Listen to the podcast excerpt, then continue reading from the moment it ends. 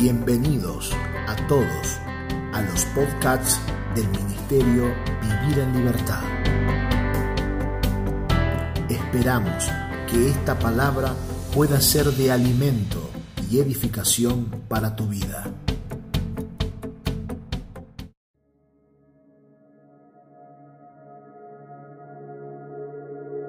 Saludos a toda la familia de la fe. Queremos darte la bienvenida a este tiempo de altar familiar, a este tiempo en el que disfrutamos en familia. Y creemos firmemente que la palabra que es una semilla se volverá en nosotros fructificación. Así que quiero invitarte a que no te pierdas de ningún episodio, a que puedas de manera constante y continua seguir escuchando, entendiendo que a medida que más y más y más aprendemos, la vida de Cristo en nosotros también crecerá. Este es un tiempo de construcción en el entendimiento. Estamos construyendo en lo eterno. La serie en la que estamos trabajando en este tiempo se llama Los frutos, el llamado y nuestro sacerdocio. Quiero invitarte a que nada pueda distraerte de estos pequeños momentos que tenemos, pero que se vuelven valiosos en el mundo del espíritu. Sin más, vamos a continuar con nuestro aprendizaje. Venimos invirtiendo tiempo en leer a través de Mateos capítulo número 14 acerca de lo que somos. Jesús dice que somos la luz. La palabra nos llama lumbreras. Y esto tiene absolutamente todo que ver con nuestro llamado, con nuestro sacerdocio, porque descubrimos lo que somos. Vamos a leer Mateo capítulo 5 en el verso 14.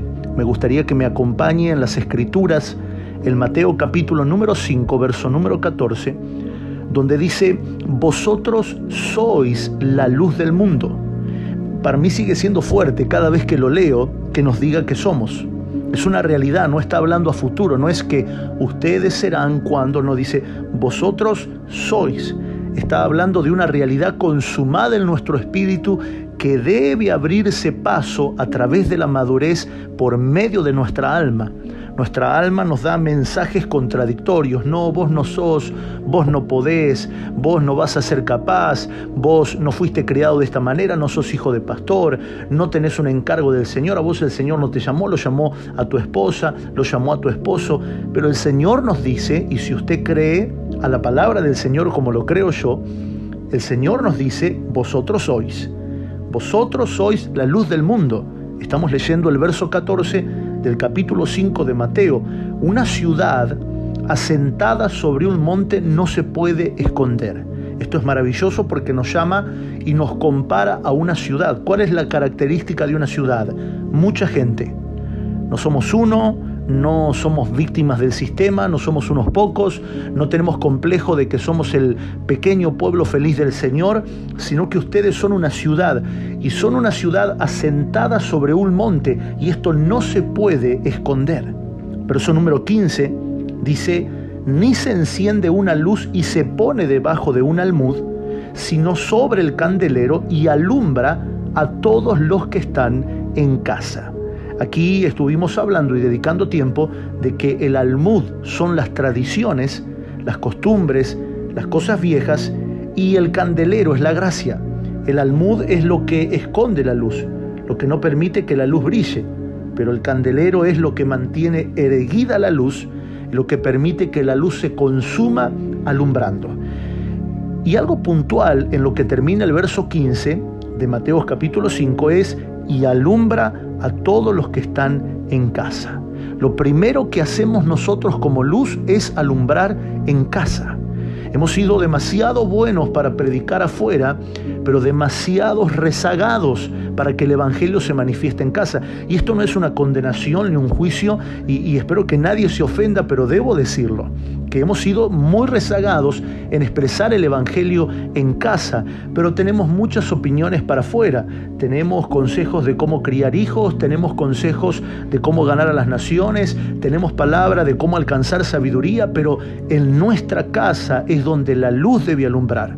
Allí en nuestro hogar, donde más nos cuesta, porque es el terreno que más nos cuesta, es el terreno donde creemos que tenemos que separar el ser enseñadores de nuestros hijos con el ser padres, con que el colegio va por un lado y la iglesia va por el otro. No interesa si no te va bien en la iglesia, lo importante es que te vaya bien en el estudio y allí hay mucho para reconciliar. Por eso Jesús dice, y alumbra la luz sobre el candelero, alumbra a todos los que están en casa. Qué glorioso que todos los que estén en casa vean esta luz. ¿Por qué? Porque esta luz que proviene de la casa es la clase de luz que vamos a reproducir afuera en el mundo.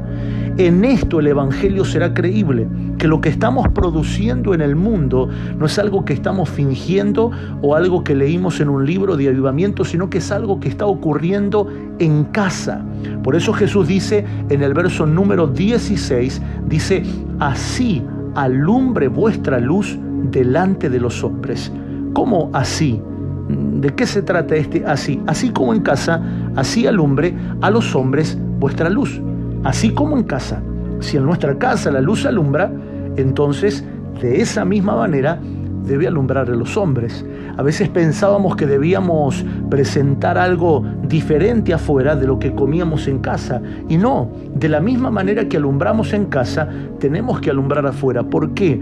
Porque si esto no es así, estamos repitiendo lo que ocurría en el tiempo de Jesús con los fariseos, con los saduceos y con los religiosos. ¿Qué es lo que ocurría en ese tiempo? Ellos oraban en las esquinas, levantaban las manos, hacían largas y hermosas oraciones y Jesús los llamó hipócritas. De la misma manera, respecto al día de reposo, ellos el día de reposo lo veneraban Inclusive, una de las razones por las que crucificaron a Jesús fue porque él quebrantaba el día de reposo. Es decir, por eso ellos veneraban más el día del reposo que el Señor del día de reposo del que Jesús dijo que era. Yo soy Señor del día de reposo. Pero ellos lo acusaron de quebrantarlo. Y Jesús lo llamó hipócritas nuevamente porque les dijo, ustedes ponen carga sobre los hombres, pero yo los veo, mi Padre los ve, que ustedes sacan sus animales a comer. Ellos le decían a los hombres que si llevaban en sus alforjas el día sábado, el día del reposo, el Shabbat, si en sus alforjas llevaban el peso de una moneda, el peso de un higo seco, estaban quebrantando el día de reposo. Habían llevado una ley, un mandamiento a un extremo tal que era una carga imposible de llevar. No querían que saquen los animales a comer, si se les caía algo no lo podían levantar del suelo y Jesús les llamó hipócritas porque les dijo, ustedes no están reproduciendo lo que viven en su casa para los demás. Entonces eso es hipocresía. La palabra hipócrita en griego es la palabra que define al actor, el que actúa, el que monta una escena. Entonces Jesús los trató de hipócritas porque ellos imponían a otros lo que ellos no cumplían porque es imposible cumplir cosas que salen del fingimiento.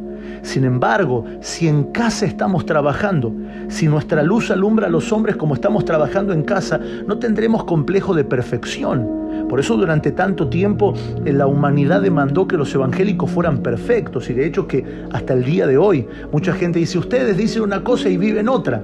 Y qué glorioso que podamos hablar conforme este evangelio está creciendo. Qué precioso que podamos reconocer delante de los hombres los errores que tenemos. Sí, mira, en esta área Dios está trabajando conmigo todavía, porque somos lugares de construcción. Somos materiales en construcción, no somos obras terminadas.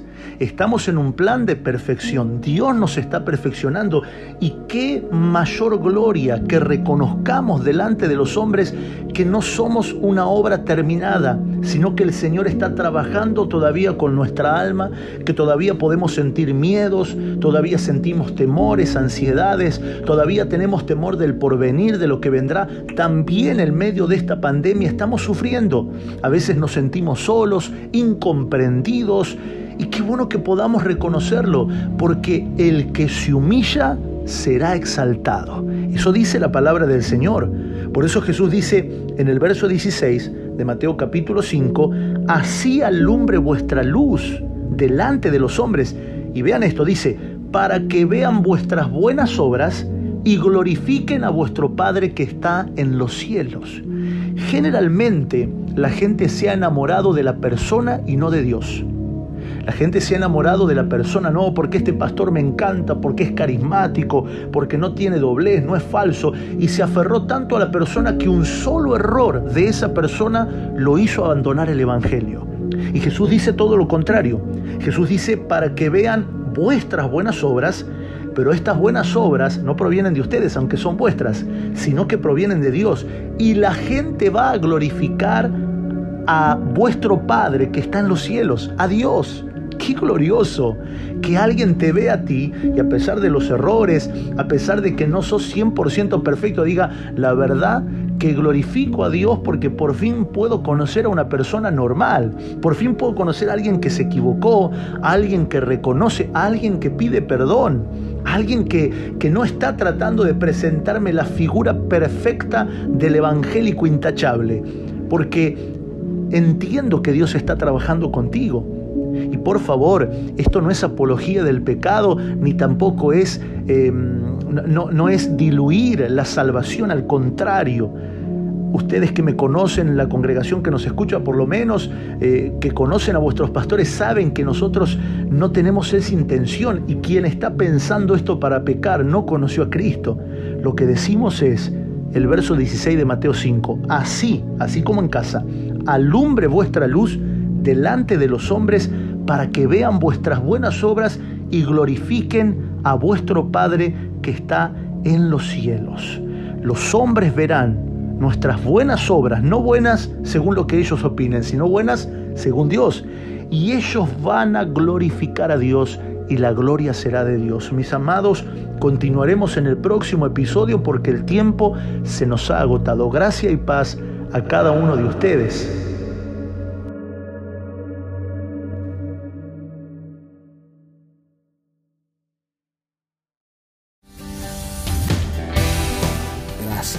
por habernos acompañado a este tiempo de alimento y comunión. Te invitamos a que sigas conectado a nuestras redes sociales. Facebook.com barra Vivir en Libertad. Instagram arroba Vivir en Libertad Ministerio.